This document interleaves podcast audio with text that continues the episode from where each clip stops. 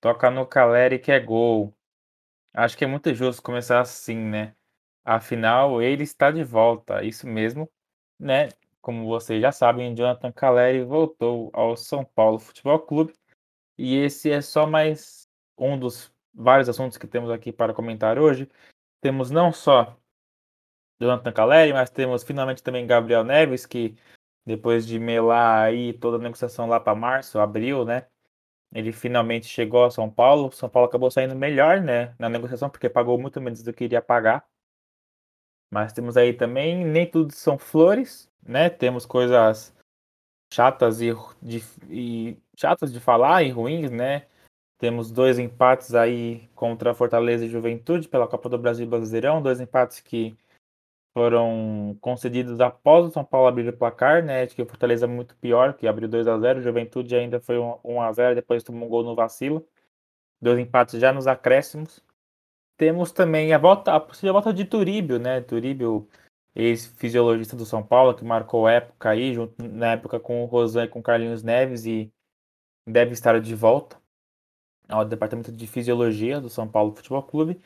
E temos, né, a, a, é, a polêmica da balada em que, né, acho que para mim a grande polêmica aí é que de todos os jogadores o, o Arboleda não está envolvido e ele deve formar uma panela contra os, os três jogadores envolvidos, né, já que ele não não foi nem chamado para para entrar nessa balada, né?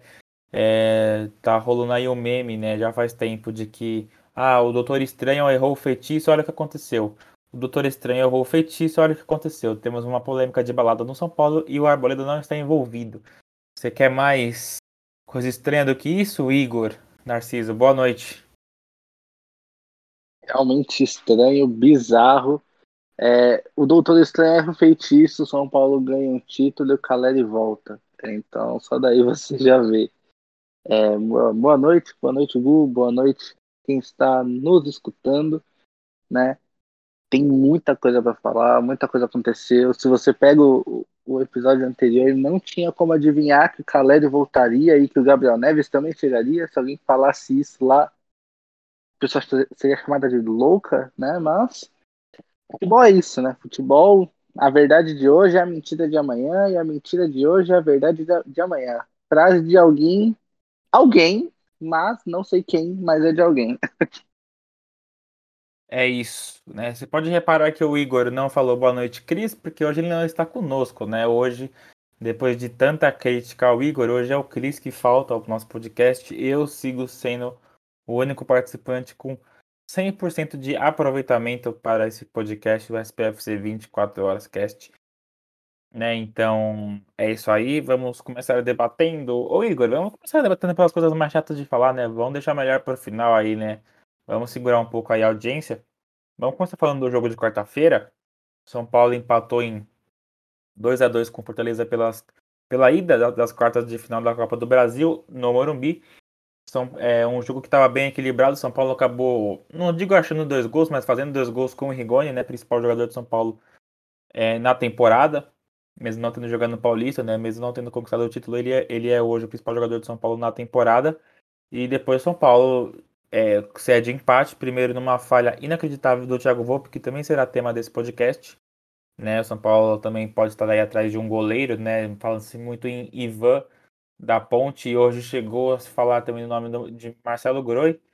Mas e depois, não, não vacilar ali que o Volpe sai jogando errado, e aí a defesa tem que tirar, o Sara vai querer imitar o chapéu, o São Paulo acaba tomando um gol na sequência. E uma vantagem que era enorme, gigante, ela acaba sendo zerado, né? Claro que não tem gol fora, então isso é menos, isso é menos pior. Afinal, São Paulo vai aí para daqui a 15 dias, né? Enfrentar o Fortaleza, um pouco mais que 15 dias, né? É, enfrentar o Fortaleza no Castelão zerado, né? Então os dois, os dois times precisando vencer o um empate, qualquer empate leva a decisão para os pênaltis, assim como foi no ano passado. E qualquer vitória e quem vencer se classifica, né? Independente do placar. Ô Igor, queria que você começasse falando aí, antes de falar do, do Thiago Volpe tudo, queria que você falasse como que você achou a partida do São Paulo, é, as escolhas do Crespo, né? O é, Benítez e Luciano voltando, mas ambos ficando no banco de reservas, e aí depois... Entra... Não, o Benítez começou jogando, se não me engano, né? mas ainda assim não começou bem. O Luciano começando no banco e entrando depois no lugar do Rigoni. Você acha que o Crespo errou em tirar o Rigoni? É, o que você tem a falar desse jogo aí que foi bem equilibrado? O jogo foi realmente muito equilibrado, principalmente no primeiro tempo. O Fortaleza teve boas chances. O São Paulo também criou algumas, mas foi muito equilibrado. Já no segundo tempo, é, é como você falou, não foram gols achados, mas foram gols que meio que o São Paulo tirou da cartola com o Rigoni, né? Então, isso, querendo ou não, acabou desequilibrando o jogo, principalmente porque foram dois gols rápidos, né? Foi um aos 31, né? 32 por aí, e outro aos 37, se eu não me engano, nessa faixa assim. Os, é... os, os gols que o São Paulo marcou? Isso. Foi um aos 20 e um aos 34. Tá. Foi ali perto. Mas o controle que, pô, você jogando em casa, no mata-mata, faz 2 a 0 você automaticamente pensa, né? Bom, vou, vou segurar, né? E eu acredito que tenha, tenha sido o que o São Paulo se propôs, tanto que o, o Crespo até tirou o Rigoni, né? Não acho que foi um erro, porque o problema não foi o ataque, foi a defesa, né? E o Rigoni não, não acrescentaria muito nesse aspecto, mas o Crespo até tira o Rigoni, talvez com medo de lesionar ou tomar um cartão, né? Uma provocação, não sei. E com a falha do Volpe, o, o Fortaleza volta ao jogo e voltando ao jogo ainda consegue o um empate no, no, final, no final do jogo. É frustrante por ser um 2 a 0 um 2 a 0 faltando menos de 20 minutos para acabar a partida, não, não, não pode tomar empate, né? Principalmente jogando em casa, um confronto importante valendo vaga na semifinal. É, mas o que alivia também é que a Copa do Brasil não tem não tem gol fora, né? Então é, tá tudo aberto para o jogo de volta. É, isso não só por ser é, fora de casa não significa que o São Paulo já está eliminado. Muito pelo contrário, tem um jogo muito equilibrado. É o confronto mais entre aspas divertido, né, da, da, da dessa fase da Copa do Brasil. É um, é um confronto mais equilibrado também. A gente não pode esquecer que o Fortaleza é o terceiro colocado do Campeonato Brasileiro com méritos. É um elenco que não tem nome no papel, mas está jogando muito bem, está jogando muito encaixado.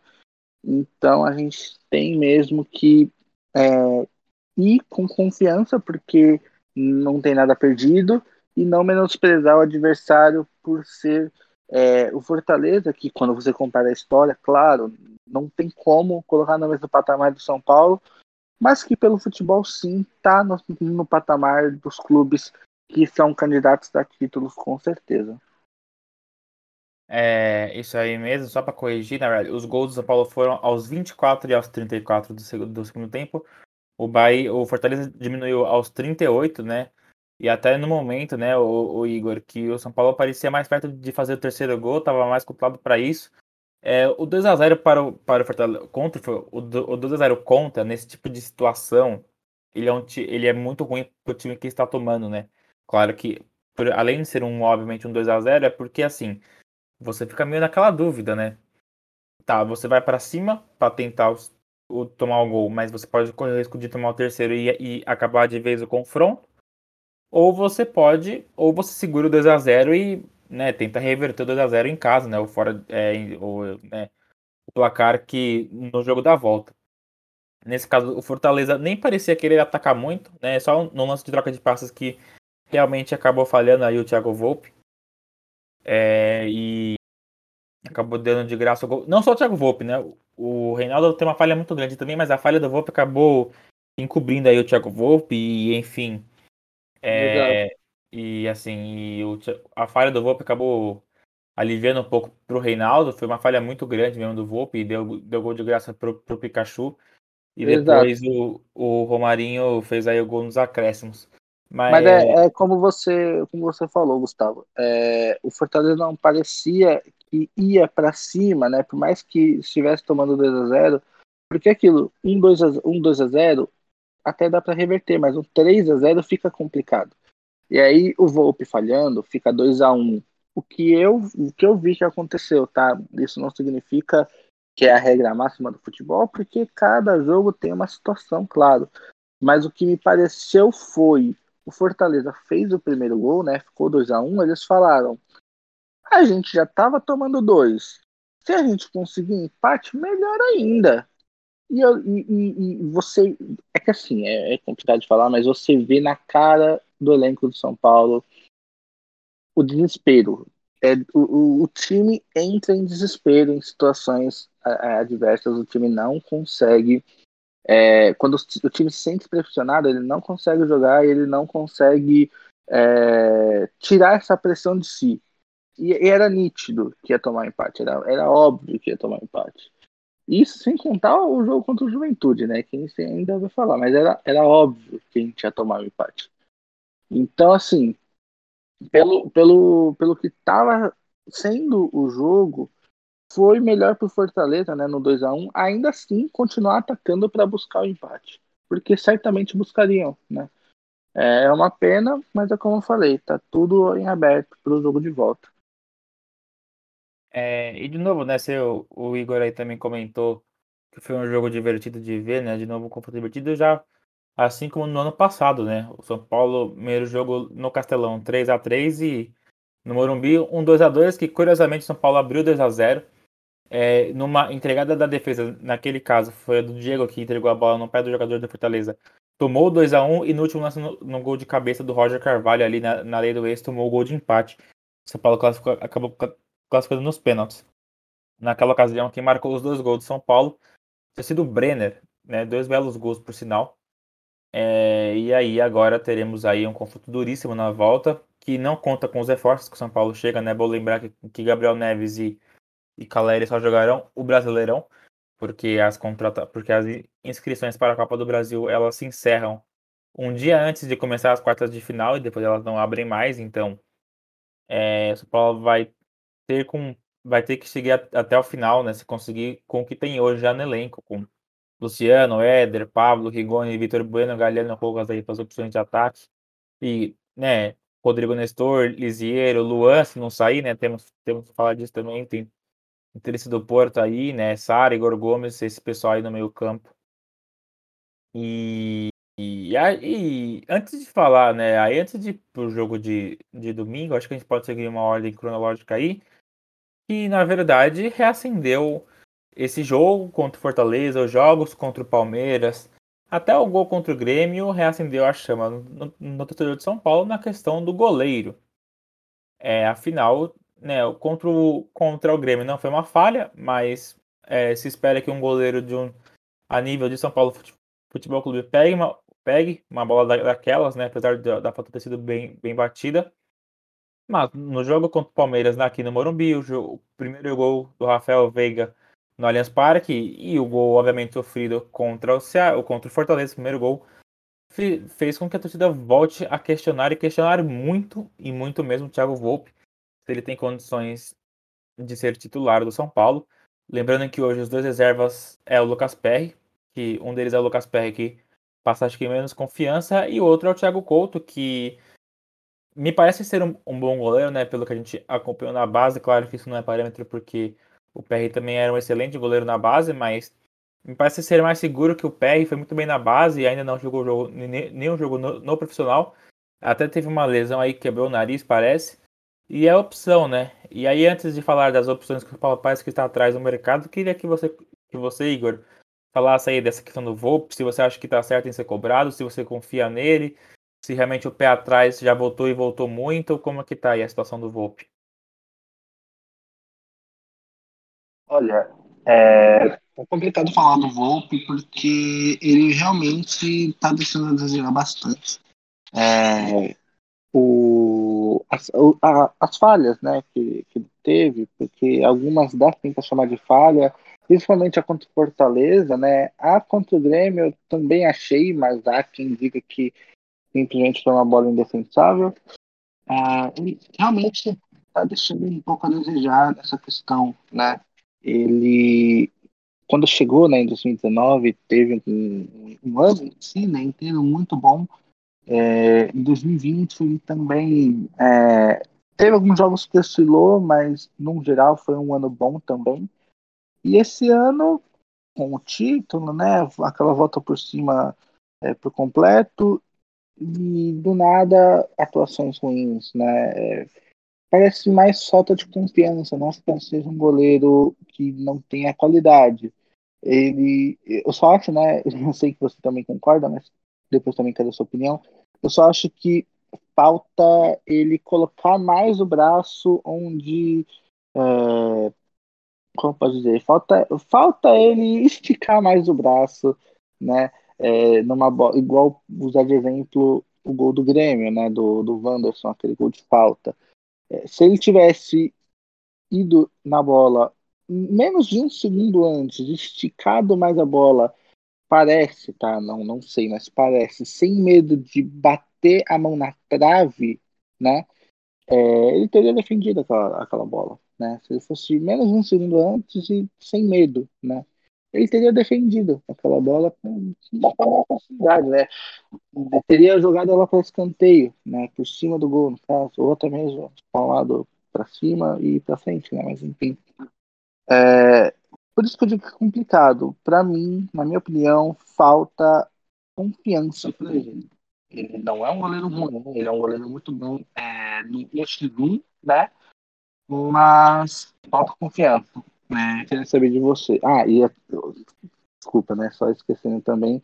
É, para mim, o principal problema é que não tem uma segunda opção para ele, né? O Thiago Couto é muito novo, acabou de subir da base, o PR não é confiável e não tem outro, né? Não, não tem mais ninguém. É, então, isso querendo ou não acomoda um jogador. É igual, por exemplo, alguns jogos que o Wellington estava entrando, entrando no lugar do Reinaldo e a gente entende isso porque o Reinaldo também não tem concorrência na lateral esquerda, né? E quando você não tem concorrência, você acomoda. E isso é natural, né? Às vezes acaba acontecendo com as pessoas, né? Cada um, né? cada um. E pode, pode ser isso também que esteja acontecendo com o Volpe, né? Essa falta de concorrência. Mas como você, você acha? É, ele, eu sinceramente não sei o que falar. Ele vem falhando muito. Ele, na verdade, se a gente for olhar um pouco o histórico dele, ele é um goleiro que, em jogos, principalmente de Brasileirão, sempre vai muito bem, mas em muitos mata-matas aí falha e falha bastante. Falhou na final contra o Corinthians em 2019, falhou contra o Mirassol ano passado, o terceiro gol do Mirassol. Então, assim, já falhou. Ele pode ter praticamente acabado com a temporada 21 do São Paulo, né? Falhou contra o Palmeiras dois jogos, falhou contra o Fortaleza, né? a gente não sabe como que vai ser a volta, como que vai estar a cabeça dele, então assim, é complicado, né? É complicado essa, essa, essa, essa situação aí. Lembrando que ainda que além do Thiago, o Thiago Couto e o Lucas Pérez, ainda tem outros dois goleiros ligados ao São Paulo, né? Para não, para não contar os da base, ainda tem o Denis Júnior, que está no Bahia, mais um goleiro da base aí, e tem, né? Esse, o outro que, assim, a gente espera que não fique. O, aquele que não deve ser nomeado. É, exatamente. Ele que o, tá, no, tá, no, tá no Cerro Portenho hoje por empréstimo, né?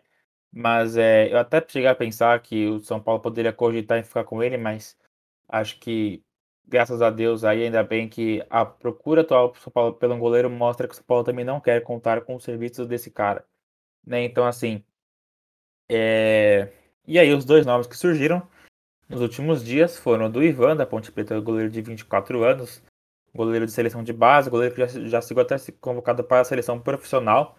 É um goleiro muito promissor, um goleiro alto, né? Mais alto que o Vop. O Vop, tem 1,88m, o Ivan tem 1,95m, então aí são quase 10 centímetros de diferença. É... Claro que o Ivan tem aí uma questão que ficou muito tempo lesionado e tá voltando agora e é, é um caso complicado com dele também, né? Porque ele é um jogador que tem muitos empresários envolvidos aí, então é, se eu não me engano, a Ponte tem 30% do passe dele, um, um empresário tem 20, o outro tem 30, então assim, é um cara que tem muitas repartições aí, né? Então é uma negociação complicada, mas que e também não tem tanta peça para fechar, afinal ele é de um mercado na, nacional, né? Então ele não tem uma a janela de, de, transferências. E o outro que surgiu nas últimas horas foi o do Marcelo Groi, ex-goleiro do Grêmio, goleiro campeão da Libertadores, goleiro que já cansou de, de decidir em mata-matas, né? E é uma negociação difícil também. Afinal, o Gurui tá hoje no, se não me engano, no Al Ittihad, né? Tá no, tá, no, tá no time da Arábia Saudita. São Paulo, para negociar com ele, depende da rescisão do contrato até o final do, da, da janela na Arábia Saudita, que se não me engano fecha, fecha nessa terça-feira, né? Acho que quando, quando, quando esse podcast vai ao ar, fecha nessa, nessa terça-feira a janela. Então, assim, o, o Groi teria que rescindir amanhã, né? O caso hoje, né, nessa, nessa terça-feira até, até o final da janela, para que pudesse assinar com o São Paulo até o dia 24 de setembro, né? Então, então ele tem que, até o final da, da janela, rescindir o contrato e tem até, tem até 24 de setembro aí para negociar com o São Paulo. Né? Então são duas negociações difíceis aí. Mas aí, Igor, o que você acha desse, desses dois nomes? Você acha que são bons? Você acha que podem vir os dois? É, ou se fosse para escolher um, quem que você escolheria? É só, só mais um comentário né, sobre o Volpe. Acho que realmente o que mais pega é... são as falhas, né? No caso, em jogos decisivos, né? Como eu, é igual você falou, né? Falhou, falhou nos dois jogos contra o Palmeiras, que foram é, quartas de final de Libertadores. Falha no primeiro jogo também de uma quarta de final, mas agora da Copa do Brasil. E isso, querendo ou não, é, joga fora né, todo um planejamento do time, né? É, é, é, que é difícil de falar, porque o segundo jogo foi 3 a 0 né? Mas o confronto seria completamente outro se ele não falhasse nos dois jogos, né? É, seria outra coisa. Mas enfim, sobre os nomes, né? O Ivan, ele já foi especulado no São Paulo há algum tempo. Ele eu lembro, eu não lembro o ano exato, tá? Se souber, pode até falar, mas é, ele já foi especulado no São Paulo há algum tempo, acho é um bom nome, acho um bom goleiro, promissor principalmente, né? É, ele pode, pode agregar bastante e eu gosto de goleiro alto, né? 1,95m, ele é bem alto, né? E, assim, é uma preferência, né? Porque o alto tende a, a ter uma envergadura maior, então isso acaba ajudando. Sobre o Groi, eu acho que só passa de boato. Eu, particularmente, não vejo o Groi vestindo outra camisa a não ser do Grêmio, né? Sei que já vestiu antes, né? Mas quando você cria uma, uma identificação com o clube, é difícil de você tirar isso, né? É, ainda mais, por exemplo, para um, um, time, né? Querendo ou não, quando você sair do Grêmio, você sai do Grêmio, vai para outro time, vem para o São Paulo, é uma, eu acho uma mudança até demais, né? Mas seja um time tricolor, um time ser campeão da, da América, mas é, sei lá, meio que não combina, né? Meio que não combina. Claro que é um bom goleiro, é uma idade avançada, mas eu acho que não combina. Eu, particularmente, não teraria. Né? Eu faria, se eu pudesse escolher, eu ficaria mesmo com o Ivan. É, eu, sinceramente, também não sei. É uma escolha bem difícil aí, mas eu acho que hoje eu iria de Ivan também. Apesar de achar, sinceramente, que hoje o Paulo precisa mais de um goleiro com nome grande, com costas largas, do que. do que. alguma aposta, vamos dizer assim. É que, é... O, o, nosso goleiro, o nosso goleiro mesmo, tá aposentado e com outra sem clube no momento, né? Isso. É que, é, que é, é chover no molhado, mas não tem como, né? Ele é muito difícil, é muito difícil. O dia, o dia que São Paulo encontrar um outro goleiro para ficar mais uns 12 anos aí tranquilamente, dia vai demorar. Eu espero que seja o Volpe. espero que ele, ele dê a volta por cima e seja ele. Mas é muito difícil. É muito difícil. É realmente bem complicado. Bom, temos outro jogo aí para falar ainda, né? São Paulo, aliás, Juventude 1, São Paulo 1. Um jogo que foi bem morno, né? Um jogo sem muitas grandes chances. Um jogo que São Paulo teve um pênalti a seu favor, né? Que não foi lidado por conta de um impedimento no mínimo polêmico, né? Um, é um, um lance que hoje, por exemplo, nas ligas europeias, principalmente na Premier League, tem sido dado posição legal, né? Aquela é o famoso impedimento da linha roxa, que é quando a linha vermelha está sobre a linha azul, né? Na câmera do VAR. E então, né? Então é um lance bem polêmico. Se não me engano, era o Éder que estaria envolvido ali no lance. E depois o Paulo acabou tendo um pênalti em cima do Igor Gomes, que o Reinaldo converteu isso já aos 39 do segundo tempo. E aos 45, é, o Igor Vinícius ele sai de posição, falha, falha, na marcação, o Miranda faz uma falta besta e no cruzamento a defesa entra em pane geral. Um gol polêmico também, né? Mas enfim, o Ricardo Bano empata para o Juventude. O, o Igor, o que, que fala desse jogo aí? O jogo foi bem morno mesmo. São Paulo entrou com bastante. Entrou com o time mais perto do ideal, né? Aí, sem contar os, os reforços, né? Acho que o que a gente pensa de time ideal, né? Sem contar hoje Caleri e Gabriel Neves. É, só, só não tava o Daniel Alves e, e apesar, é, essa é a polêmica do ideal ainda, né? Só não tava o Daniel Alves e o Arboleda em campo, né? O resto todos estavam, né? Miranda, Léo, aí Reinaldo e o Wellington acho que tem uma disputa boa aí. Luan e Nestor, né? Afinal, o Liseiro tava machucado, tava suspenso, mas acho que qualquer, do, qualquer dos dois, desses três que, que, que, jogarem, podem fazer parte do time ideal. Benítez e na frente Rigoni e Luciano. É, lembrando que o Éder entrou, o Juan também teve sua estreia como, como profissional. E, o São Paulo acabou aí cedendo um empate, um empate que custou aí quatro posições para São Paulo. São Paulo, se vencer, seria para o oitavo colado. Agora está em décimo segundo e ainda pode perder uma posição. É, de, porque Juventude e Fluminense fazem um jogo atrasado. Quem vencer passa o São Paulo. Em caso de empate, se não me engano, passam até os dois. Mas enfim, é, o que, que, você achou de, de, desse jogo aí, Igor? Jogo horrível. é, foi um jogo horrível, né? Horrível, horrível, horrível, triste. Eu fiquei com sono assistindo. Não tem como. Cara, o primeiro tempo foi muito ruim. Muito ruim. O segundo tempo foi ruim. Não, não teve muito, né? Foi ruim, né? E ainda assim, o pior de tudo não foi nem o jogo. Cara, desculpa, é que assim, o jogo foi ruim, o empate é ruim, é uma merda, é tudo ruim. Beleza. Mas eu já, eu já vou falar da arbitragem, Gustavo. Me desculpa, eu não consigo.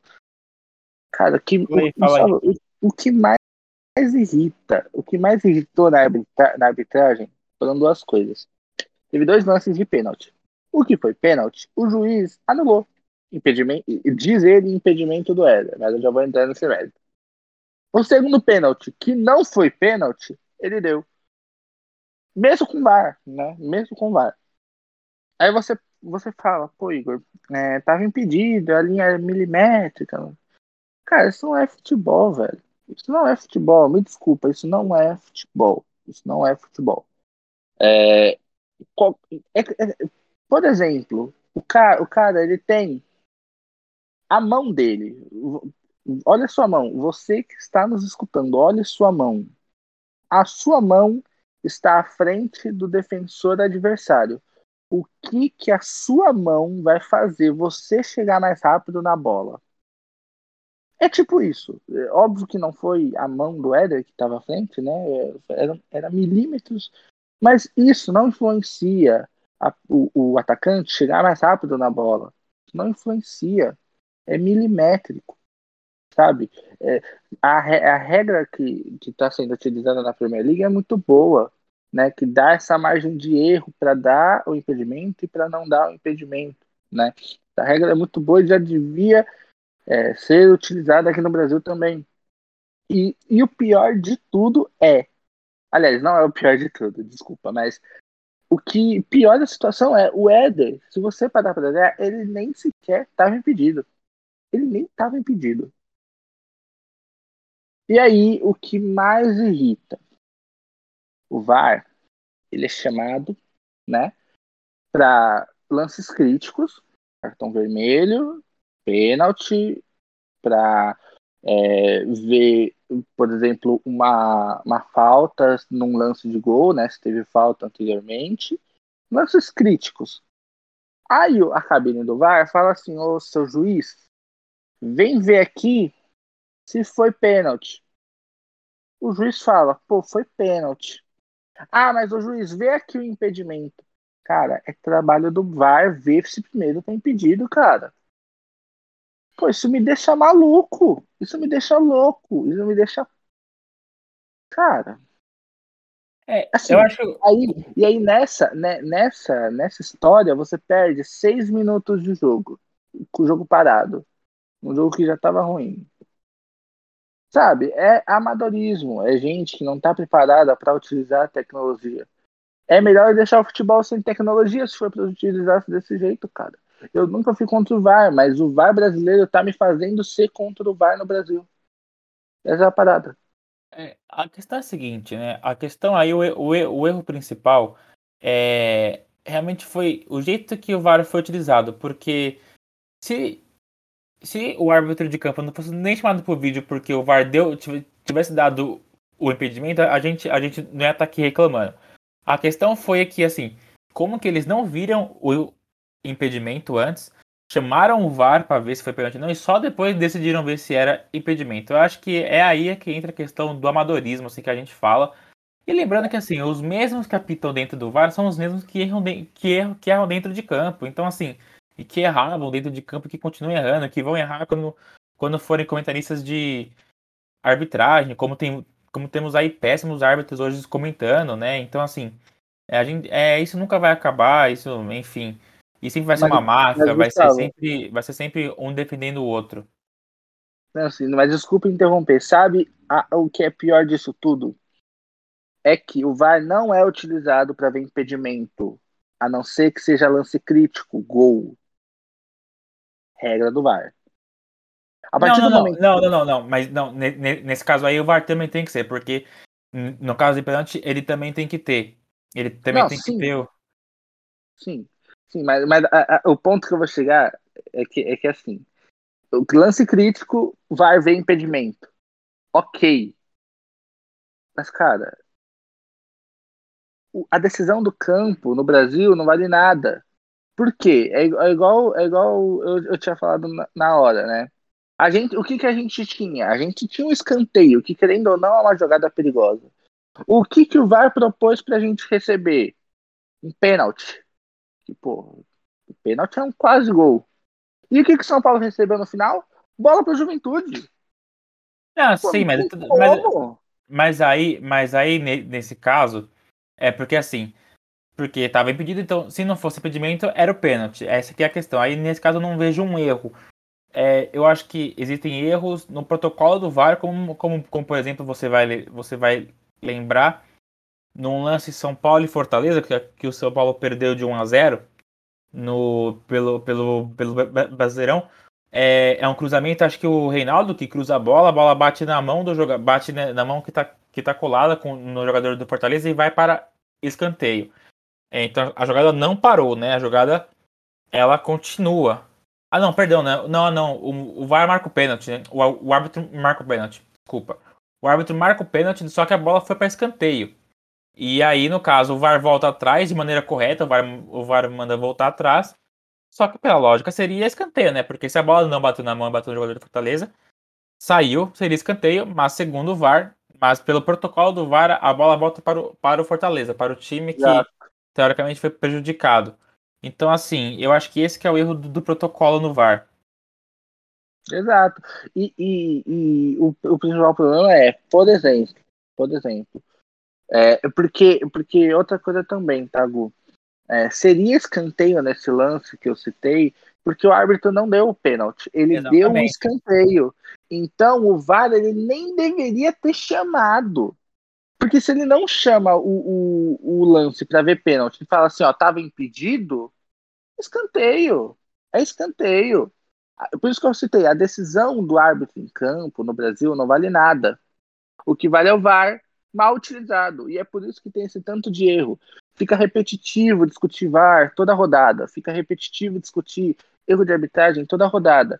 Pô, se você já, se você já tinha essa discussão antes, sem o VAR, tira o VAR de novo então, porque não está adiantando. Não está adiantando no Brasil. E, e, e, isso, e o VAR, ele irrita mais do que o erro de arbitragem, porque a gente tinha desculpa. Pô, mas é humano, né? É o olho, é o olho humano ali na hora, acontece erro. No VAR não pode acontecer erro, cara. No VAR não pode ter esse amadorismo. E os caras são amadores. Isso tira a pessoa do sério. Sabe? Essas coisas tira o torcedor do sério, cara. É realmente uma polêmica aí muito grande essa questão do VAR, que acho que é, já acho que a gente também não, não precisa ficar entrando muito mais, né? Que a gente já falou bastante, falando que tinha que falar e temos muitos assuntos ainda para falar. E aí, né, antes da gente falar das coisas boas que aconteceram, é, afinal, elas existem, elas existem, apesar de, de, se tratar de São Paulo Futebol Clube. Temos que falar aí da polêmica, afinal, por volta do que? De umas duas da manhã desse, de domingo para segunda-feira, surgiu no Instagram do Baby, né, o presidente da torcida independente, a principal torcida organizada do São Paulo, fotos é, no, no bar, né? Me fugiu agora o nome do, do bar, né? Que é o, é o que seria o famoso bar Lada, né? É, fotos que mostram fotos e vídeos, né? Que mostram naquele, naquele estabelecimento Lisieiro, Daniel Alves e Igor Vinícius. É, eu vou confessar que na verdade o Igor Vinícius fica bem difícil para ver se é, né? ele realmente ali. Até o Lisier fica um pouco difícil, mas eu acho que o Lisier, pelas tatuagens e pela barba, é. Mas o Igor Vinícius, a única foto que supostamente tem dele tá, tá bem tremida, assim. A, a cara realmente parece, mas é complicado falar se é ele ou não. No caso do Daniel Alves, para mim é muito claro que é ele, até pelo, até pelo boné que ele tá, até pelo chapéu que ele, que ele tava usando tudo mais, né? Eu acho que ele era o mais claro que tava, né? Que era ele, enfim. E, é, é verdade que os, ambos os três estavam de folga. Né? O Daniel, no caso, ainda se apresentou à seleção hoje. Mas enfim, é verdade que ambos os três estavam de folga. É sim que o jogador tem a sua, fora, tem a sua vida fora do campo. Mas não é o momento, né? E aí não, não é o momento não só pelo momento que vive o clube, mas também pelo, pelo momento em que vive o mundo, né? Lembrando que, lembrando que apesar de ser imoral e tudo mais, não é uma atitude ilegal, porque vamos lembrar que pelo menos aqui em São Paulo esse tipo de coisa é, foi liberada pelo governo nas últimas semanas, então é, eles estavam tudo dentro teoricamente vai da, da lei, né? Não foi por exemplo o caso do Arboleda do David Neres que foram feitos que, que foram pegos em baladas clandestinas, no caso do Gabigol num cassino clandestino, né? O cassino, na verdade, ele já é clandestino por si próprio, ainda mais na pandemia. Mas enfim, é uma polêmica bem grande aí. Eu acho que do Lisieiro e do, e do, e do Igor Vinícius é, acaba ficando um pouco. É, não é oculto, né? Acaba ficando um pouco para trás, porque quando a gente fala de Daniel Alves, a gente espera de todo o exemplo pelos jovens e tudo que ele falou na, na, nas últimas semanas de que nunca falhou com São Paulo, né? E o São Paulo já falhou várias vezes com ele, mas ele nunca, mas ele nunca falhou com São Paulo, e enfim, e viver numa, num pé de ferro, numa guerra de braços aí, num pé de ferro com a torcida já desde que chegou praticamente. Né, ele, também, ele também sempre foi assim né, na nação São Paulo, ele sempre brigou com torcida aonde que ele quer que ele esteja, brigou com torcida, com imprensa, ele sempre foi um jogador nesse nível. Mas enfim, Igor, o que, que você acha aí dessa polêmica? Lembrando que se o São Paulo tinha, tinha dado folga para esses jogadores. E como eles historicamente estavam dentro da lei, o São Paulo não pode fazer nada como uma punição, com, como uma, uma medida legal, como uma multa ou, ou, qualquer coisa do tipo, né? Então, assim, é uma situação que o São Paulo tem que analisar com cuidado aí o, que fazer. É, no caso do Igor Vinícius, é, ah, porque já tinha virado a, a, madrugada, né? Então, é, não, realmente, não, não teria muito o que fazer. Não, mas, mas, mas acho que, que mesmo assim, aí também não sei, viu, Igor? Eu vou ter que falar. É, eu acho que, porque a folga foi, foi dada para o elenco, foi, foi dada para elenco todo, né? Nessa, nessa segunda-feira. Então, eu, eu acho que Sim. após o jogo, eles já estão, eles já estão de folga. Né? Então, Sim, mas, mas ainda assim, a balada foi de madrugada, então já era outro dia, né, no caso. Sim, então, exatamente. Eles, em teoria, já estavam de folga, né? Bom, vamos lá. É...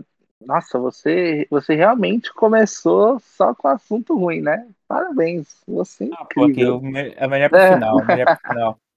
Segura aí, audiência, vai chegar, o Khaled vai chegar, já chegou, né? Vai chegar. Segura aí. Tá, vamos lá é, quando, quando estourou tudo do, do Arboleda, né? A, as, as noites de embalada, né? As fotos, camisa com Palme do Palmeiras, né? Que isso já é assunto, mas enfim, como é Arboleda, vale, vale a situação. É, eu critiquei muito, né? Porque eu não gosto dessa postura, tá? É, essa postura não me incomoda em tempos normais, é, em, por exemplo, 2019 para trás, não me incomodaria, principalmente em dia de folga.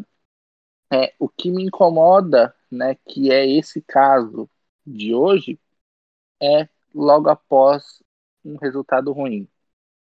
Parece que o jogador de futebol não aprende. Né? É, se o time tivesse ganhado do Fortaleza, tivesse ganhado do Juventude, a pessoa que mandou aquelas fotos para a torcida organizada, ela disse, eu tenho certeza que ela não teria nem mandado as fotos. Ela teria ido beber com os caras e falar assim, pô, Lisiedo, pô, da hora de te encontrar aqui. E ficaria abafado, o que não significa que estaria certo, tá? Significa que estaria abafado, tá? É, parece que o, o, jogador de futebol ele não aprende. É caso de Lucas Lima, é caso de Gabigol, é caso de Gabriela, Patrick de Paula. Esses caras não aprendem. Eles sempre parece que a sensação que eu tenho é que eles sempre estão na balada, porque é impressionante que é to... sempre no momento errado que eles estão, mas não é que é, eles vão uma vez e foram pegos naquela vez, eles sempre estão lá, porque isso não é possível, né? E aí vem os três bonitos com a pandemia que ainda não foi embora. Ah, o Dória liberou, perfeito, não é ilegal, mas a pandemia ainda não foi embora. Ah, eu tomei a primeira e a segunda dose da vacina, perfeito, a pandemia ainda não foi embora. A infecção de Covid, né, a, a taxa de infecção ainda está muito alta, ainda pode infectar as pessoas do elenco. Se alguém do elenco é, estiver com Covid, ainda assim será afastado e será desfalque, por mais que essa pessoa não, lembrando, não.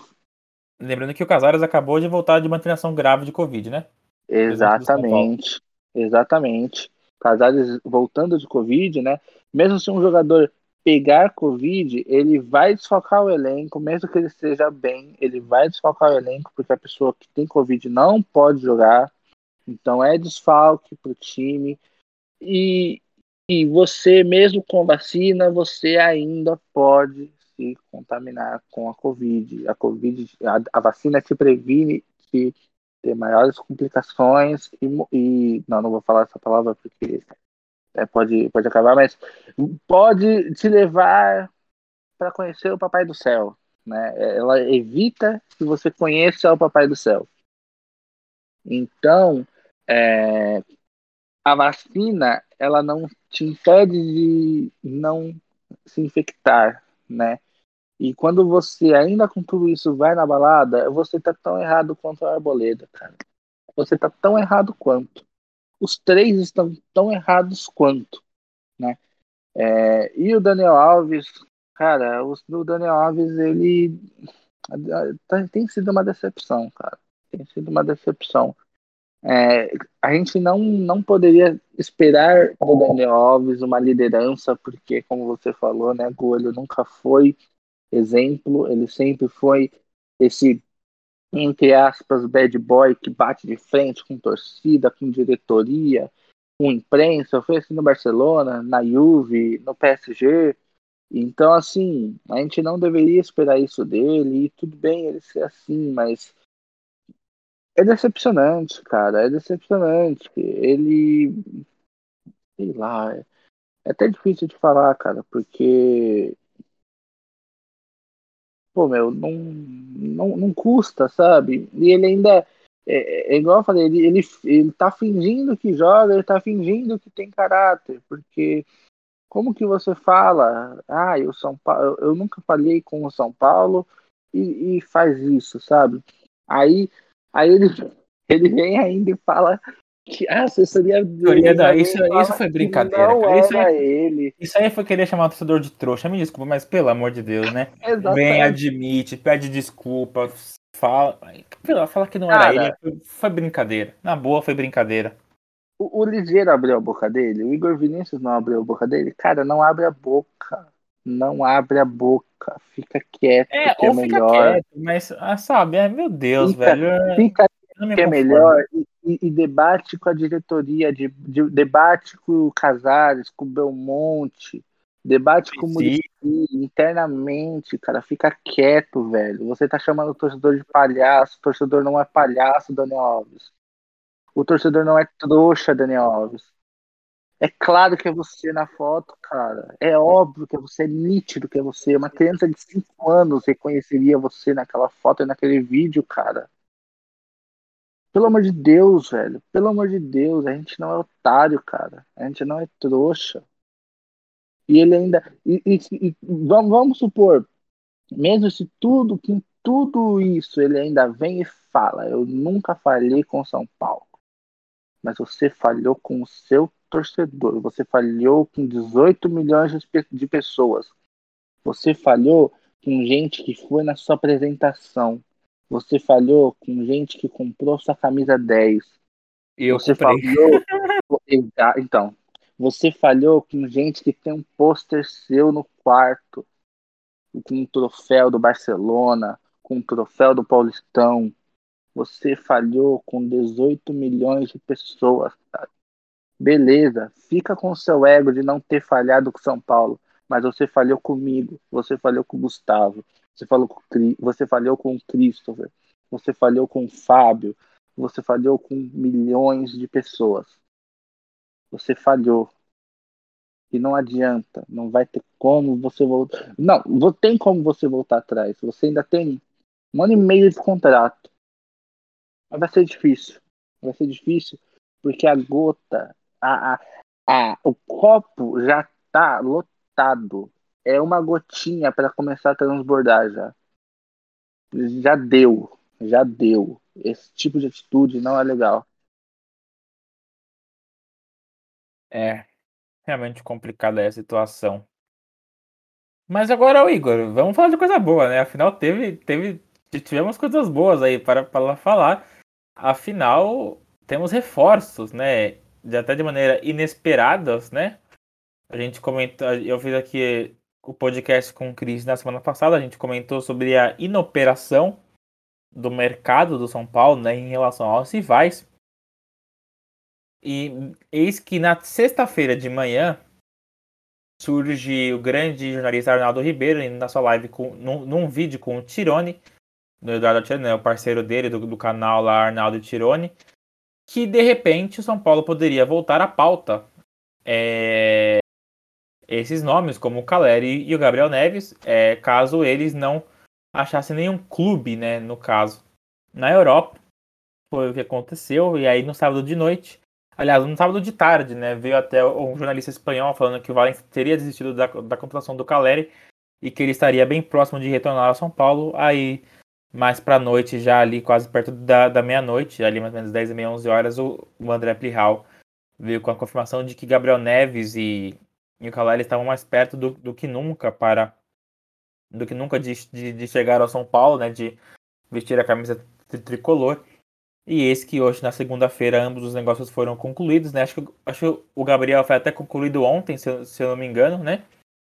E, e enfim, e aí o, Cavalli concluído hoje pela noite, né? Hoje, hoje que eu digo segunda-feira. E agora ambos os argent... ambos os estrangeiros aí, o Uruguai e o Argentina, fazem parte do elenco do São Paulo. Antes de eu dar mais detalhes aí, conta o que, que você achou dessas contratações aí, Igor. Claro que o Gabriel Neves é um pouco menos, não digo necessária, mas terá mais disputa ali com o Lisiero, Luan, Nestor ali, vai formar ali um, um, quarteto ele de disputa muito grande e vai dar, na verdade, na verdade vai acabar sendo um, um leque de boas opções para o Crespo. O Caleri é uma necessidade extrema da chegada de um centralvante. Né? E aí você une o útil ao agradável, você une é, um cara que tem uma identificação com a torcida e que a torcida sempre, sempre pediu a volta. E finalmente você consegue trazer a volta, né? Você consegue trazê-lo de volta. E agora vamos vestir a camisa do São Paulo. O que, que você achou aí disso aí, Igor? Antes, antes de tudo,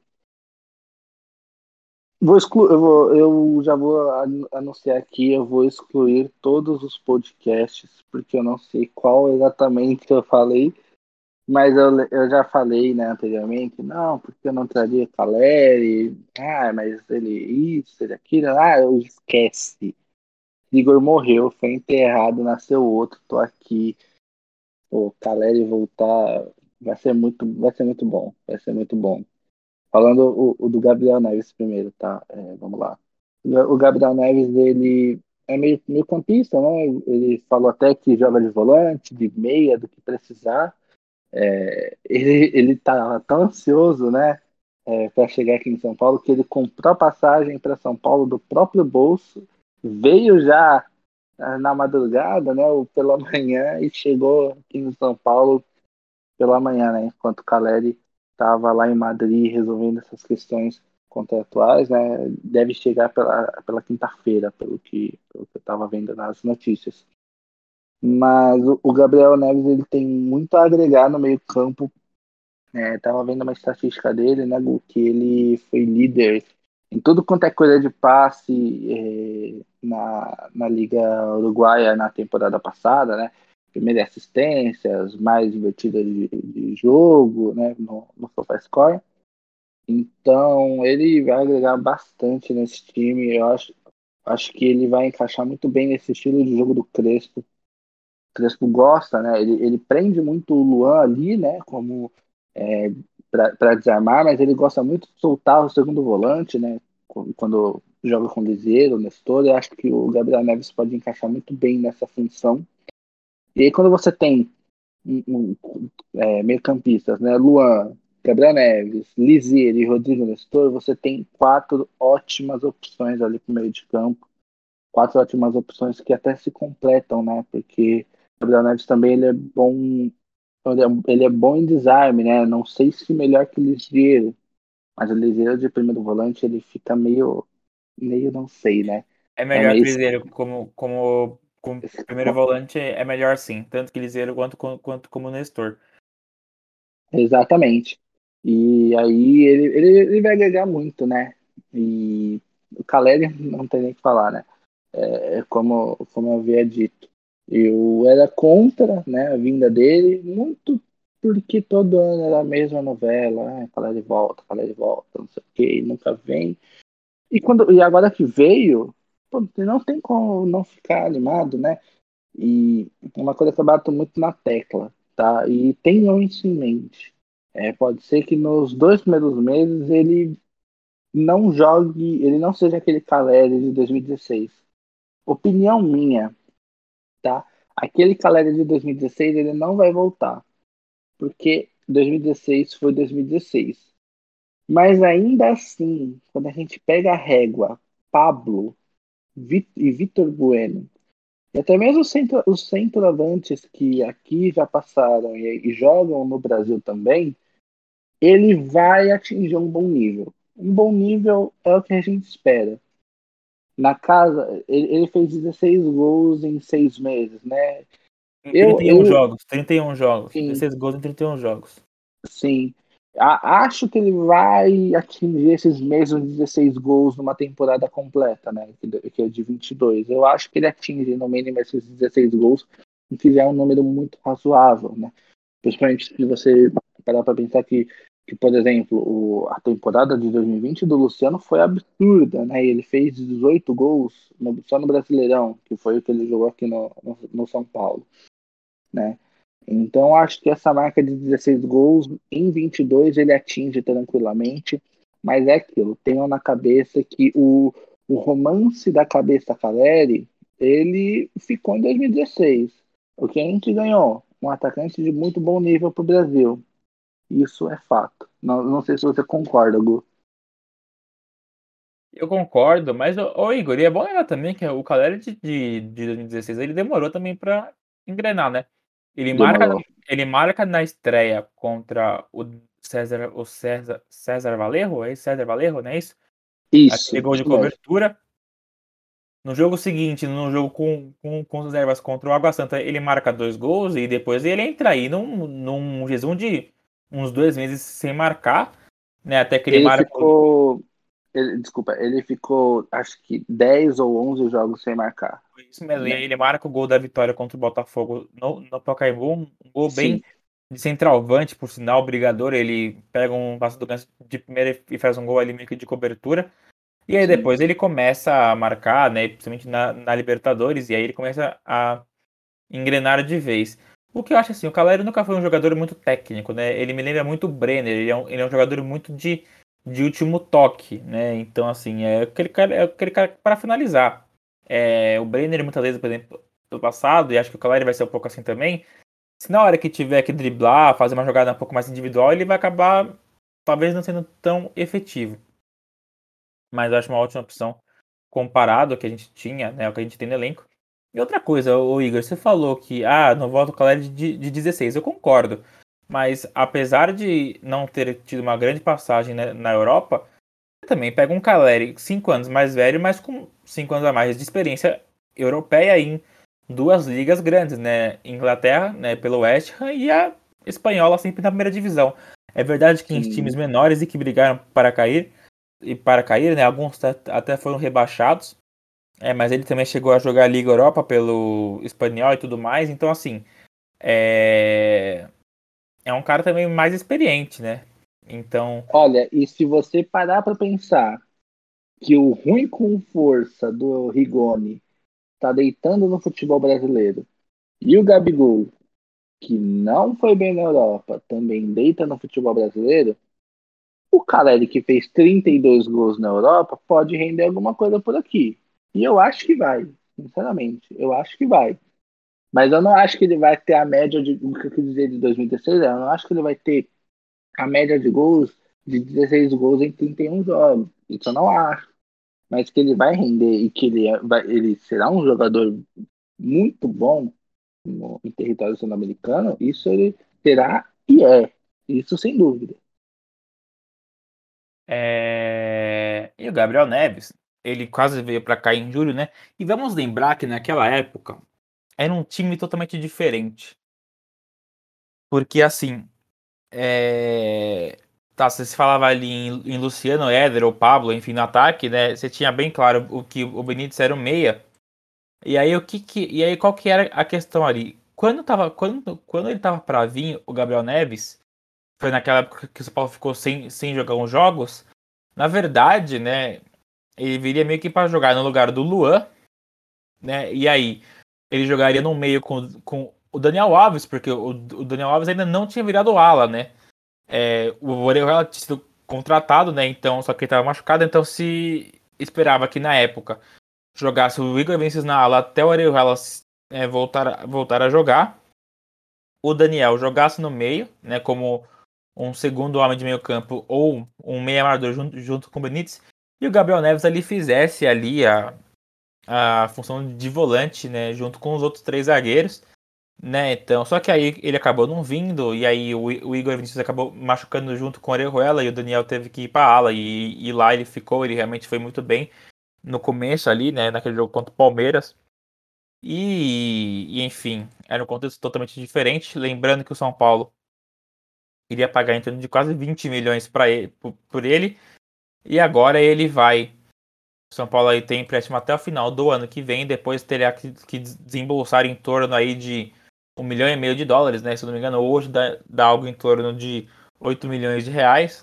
Ano que vem pode ser muito mais, pode ser um pouco mais, pode ser menos, a gente nunca sabe o que, que vai acontecer. Mas enfim, o Caleri, eu preciso falar uma coisa também, eu não vou. E assim, Igor, não é que eu não queria o Caleri. Vamos lá. São Paulo iria pagar 25 milhões pelo Caleri, né, quando se falava dele sendo que teria outras opções mais baratas. E eu entendo a paixão da torcida por ele, apesar de às vezes achar um pouco exagerada, né? Ele não é, ele tem outros, teria outros sim, outros atacantes mais baratos que, que seriam melhores opções. Mas nessas condições que ele vê hoje, por empréstimo também aí com, se não me engano, com 2 milhões de dólares aí também, isso dá um pouco, acho que 2 milhões e meio de dólares, se eu não me engano, também o preço fixado, isso, dá, isso aí dá um pouco mais de, de 12 milhões de reais, então assim, ele vem pela metade do preço que, viria. Foi uma ótima, ótima chance de, de, de mercado, enfim, e foi muito bom, né, pelo que a gente vinha. Acabou vendo um pouco atrasado, né? A gente já caiu fora da, da Libertadores, ele teria feito aquele gol que o Pablo perder, por exemplo. É, ele não pode jogar a Copa do Brasil, mas antes tarde do que nunca, né? É, sem dúvidas, sem dúvidas, antes tarde do que nunca. Né? É, eu queria, antes né, de, de, tudo, eu queria até te propor uma, uma coisa que agora nós temos muitas opções, né? É, vai ter gente que vai ficar sem espaço e eu queria saber de você quem, qual seria seu 11 inicial? Cara, vamos lá, meu 11 inicial. Eu acho que Thiago Vô, apesar de tudo, ainda tem, é o titular ainda, enfim, isso é, é de, de se discutir. Aí, de, de, novo, né? Aí os, os, três zagueiros que nós já, que nós já, já, já conhecemos, né? Arboleda, Miranda e Léo. Nas alas, ainda Daniel Alves. Né, a gente não sabe o que vai acontecer, mas é Daniel Alves. E aí acho que na ala esquerda pode ser Reinaldo ou Wellington. Acho que dependendo do jogo ali, você pode escolher sempre um outro. Hoje, e aí eu acho que. E aí que entra o X da questão, Igor. Eu acho que o Crespo vai muito variar de jogo para jogo. Como, eu, como ele já varia, né? Hoje você pode. Sim. Eu. Em um jogo, por exemplo, que você tem que atacar mais, por exemplo, você pode de repente jogar só com o, o Gabriel Neves de volante e você de repente vai com Sara e Benítez na frente. Ou você pode ir só com Gabriel Neves e Benítez no meio campo e você faz ali um 3-4-3, né? Os três zagueiros, aí o Daniel Alves, Reinaldo e Gabriel Neves e mais à frente o Benítez. E na frente você faz um trio com Caleri, Luciano e Rigoni. Enfim, cara, sinceramente é uma questão muito difícil aí, assim, né? Você ainda tem o Gabriel Sara, os outros dois volantes, ainda tem, querendo ou não, o Igor Gomes também. Então, cara, é bem difícil Benítez. aí. Ter Benítez, então, é exatamente isso. Mas acho que hoje meu 11 inicial seria. Vamos lá. Pope, Daniel Alves, Reinaldo nas alas, os três zagueiros, Léo, Arboleda, Miranda e Léo, Gabriel Neves, Lisiero e Rigoni, ou Luciano jogando um pouco mais atrás, e na frente Caleri e Rigoni, ou Caleri e Luciano, enfim, ou até fazendo um três, um três atacantes. E você? É, o meu seria bem parecido, viu? Ele é de Volpe. É, Daniel Alves, né? Se der o Orejuela, mas Daniel Alves e Reinaldo nas alas. Arbalada, Miranda e Léo na, na zaga. Eu ainda manteria o Luan no time e colocaria o Gabriel Neves. Por quê? Né? Eu colocaria o Gabriel Neves e o Luan ali mais recuado é, para defender, porque eu colocaria Rigoni e Luciano de segundo atacante, né? É, não aberto, mas também não tão fechado e à frente de um meia, né? Não sei se você, se você entendeu muito bem. Sim, entendi sim, mas, entendi sim. Mas os dois como segundo atacante e o Caleri infiltrado ali, preso, pra, só para receber bola mesmo. E por isso eu colocaria, eu, eu não colocaria o Neves e o Lisieiro, eu colocaria o Luan e o Neves para dar mais essa segurança mesmo e deixa os três ali se resolver no ataque. Com apoio né, do Daniel Alves e do Reinaldo também. Sim, aí é, é, o que eu falei, né? Na verdade, a gente vai variar de jogo para jogo, né? Tipo assim, você vai jogar contra, de repente, um Cunhabá, uma Chapecoense, você, você pode jogar só com o Gabriel Neves, ou só com o Lisieiro, é, ou só com o Luan. Exatamente. Você ali mete, mete os três, você mete mais o Salio, o Benítez, enfim. É, São opções, né? O que são, é muito bom. São, são realmente opções aí. E você pode, de repente, até, até tirar os três zagueiros, né? Você pode, de repente, fazer um 4-4-2, um 4-3-3. Enfim, é, se faz ali uma linha de quatro. Então, assim opções o Crespo tem é, é, ele saber trabalhar, e eu acho que ele sabe, apesar do time não estar vivendo seu melhor momento, e ele também não. É, teremos aí 15 dias de férias, o que foi para o que para ele foi muito bom, né? É, quando, quando, quando, quando, ele teve a parada do, do Paulistão, que ficou 20 dias só treinando, o time voltou voando e vamos ver como que volta agora. Lembrando que também que, além de Luciano, Benítez e Éder recuperarem 100%, nós devemos ter a volta do Marquinhos também, né? Dessa, dessa lesão aí. Então, então é mais uma opção do ataque que surge. A opção de velocidade, né? Já que Galeano e Rojas, com a chegada desses dois aí, do, do Gabriel Neves e do, do Caleri, devem ser os, os gringos que vão ficar deixados de fora nas competições nacionais, né? Afinal, só podemos cinco, né? Por competições nacionais, né? Cinco, cinco estrangeiros por jogo é, quando se trata de Libertadores ou Sul-Americana, né, nós não temos essa questão. Então aí, é, se o São Paulo estivesse na, na, Libertadores, por exemplo, poderia sim jogar com os oito com os oito estrangeiros que tem no elenco. Lembrando que para o ano que vem o São Paulo ainda vai ter o Facundo Milan também, outro centroavante uruguaio aí. É, e, e, enfim, será mais um elenco, mas lembrando que acho que o Rojas e o Galeno não devem ficar para o ano que vem. E o Benítez também é uma, uma bata de uma incógnita, né? Porque ele é por empréstimo até o final do ano 15 milhões a ser desembolsado se o São Paulo quiser ficar, mas eu acho difícil o São Paulo querer, querer ficar com ele. Mas tem aquela questão, né, que eu até disse para você, na empolgação do título, o Belmonte, né, que é, querendo ou não, um coordenador de futebol, não, não, não foi uma promessa, né, mas ele falou, abre aspas, certamente nós contrataremos o Benítez em definitivo. Mas é, é, mas, é, é, mas ali na época era diferente, né? Ele tava voando, ele não tinha tido nenhum, nenhuma questão física muito grave ainda, né? Na verdade, ele, ele tinha acabado de ter, mas a gente, a gente não sabia como que ia ser. Ele ainda era muito, muito. Era uma incógnita ainda, vamos dizer assim. Eu não sinceramente. É, mas, mas, a, mas a, minha, a minha questão, né? Igual, igual eu falei pra você é, conversando no off, né? É, a minha questão é a palavra para o jogador, porque isso conta, e a ética também, né? Fala assim, pô, não, esse cara me prometeu que ia me contratar e não contratou, né? Isso, querendo ou não, no futebol tem que ser preservado. Então, eu não sei até que ponto essa fala pode influenciar numa compra do Benítez, né? É, então, tem que, tem que mesmo aguardar o final do empréstimo, ver, né? Talvez também, né, é, com essa fala, o, o Belmonte já tenha separado né, algum valor é, adicional que virá no ano que vem para a contratação dele, né, que não interfira nos valores que temos hoje e no ano que vem. Talvez isso já tenha acontecido, né? Ele já tenha esse valor separado. Não tem como saber. É, ele realmente é uma incógnita. Se você for parar para analisar, realmente por conta das lesões, não, não sei se vale, mas é uma incógnita mesmo. É, lembrando que, a gente teve uma, uma sondagem do Porto pelo, pelo Luan para contar com o Luan em janeiro apenas. Então, assim, então aí pode ser uma das saídas que o São Paulo esteja contando. Ah, lembrando que a gente esperava ter alguma saída aí no elenco, né? Claro que a janela fecha na terça-feira, dia 31. Mas em nenhum. O, o Gomes teve, teve sondagens e propostas inglesas, mas muito baixas. O Liseiro parece que também. O Luan, agora que tem mais essa proposta do Porto aí, vamos ver como que vai ser essa sondagem do Porto aí para janeiro. O que, o que, até, o que até traria, traria mais sentido ainda para a contratação do Gabriel Neves, né? Então, enfim. É... Igor, a gente deixou de falar alguma coisa? Não, acredito que não, mas qualquer coisa a gente fala no episódio, no episódio seguinte, não tem problema. Foi realmente muita coisa, mas deu pra, deu pra acelerar. É, tivemos muita coisa aí pra falar mesmo, né?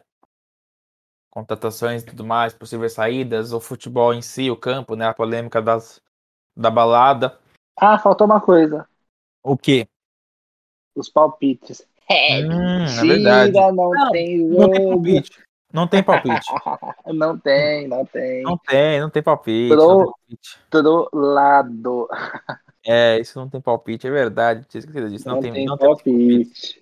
Tem São Paulo agora entra aí um, um hiato aí de 15 dias que vai ser bom para todo mundo, né? Vai ser bom pro time treinar, vai ser bom pro torcedor descansar um pouco a cabeça do time, esquecer um pouco as, o que foi feito, né? Também dar um pouco de paz pro Crespo ali. Com certeza. Dá, dá, tempo ali pros, pros reforços é, se adaptarem e tudo mais, né? Então, assim, serão 15 dias bem importantes aí nesse, nesse 2021 aí, que pode acabar até mudando o rumo da, da temporada do, do, do São Paulo, né? Se der só fica com o Brasileirão, se só fica ali, se vai brigar pelo, título da, da, Copa do Brasil, enfim, são essas opções aí.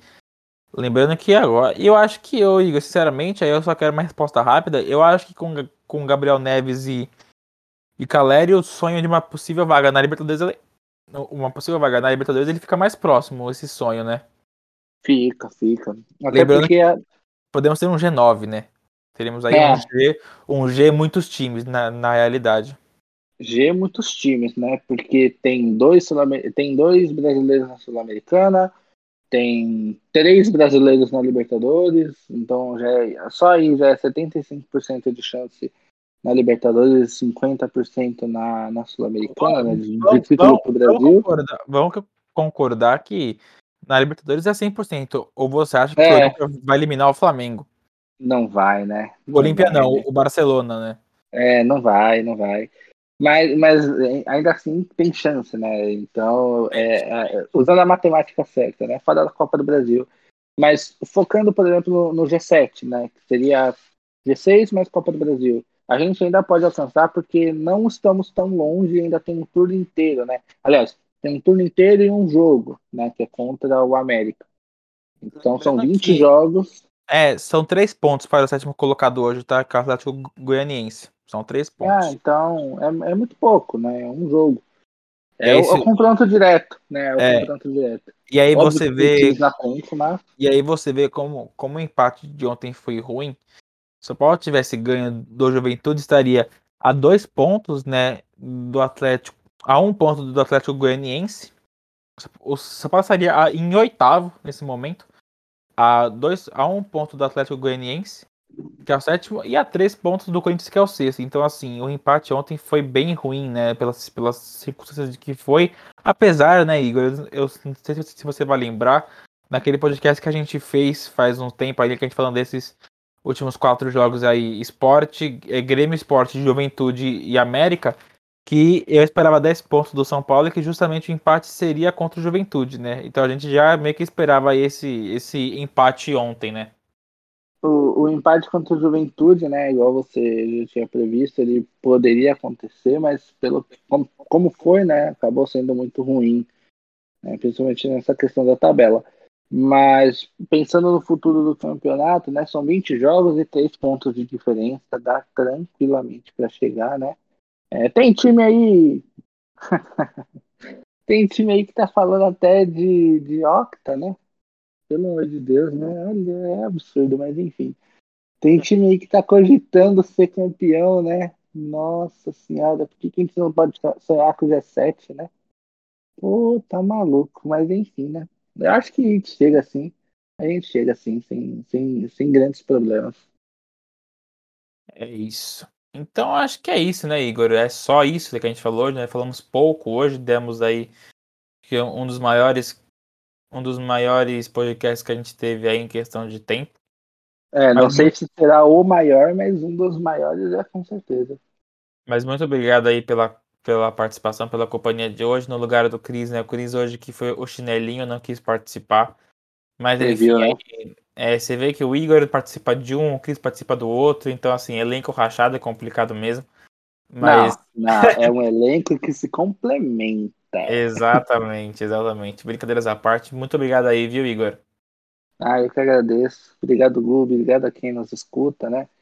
Tamo juntinho demais, viu? É isso mesmo. Salário voltou, Neves chegou, time não vai jogar, Crespo, é isso aí, entendeu? Mas é isso aí. Muito obrigado pela, pela companhia de todos. Muito obrigado, Gu, pela companhia também. Tamo juntinho. Semana que vem tem mais.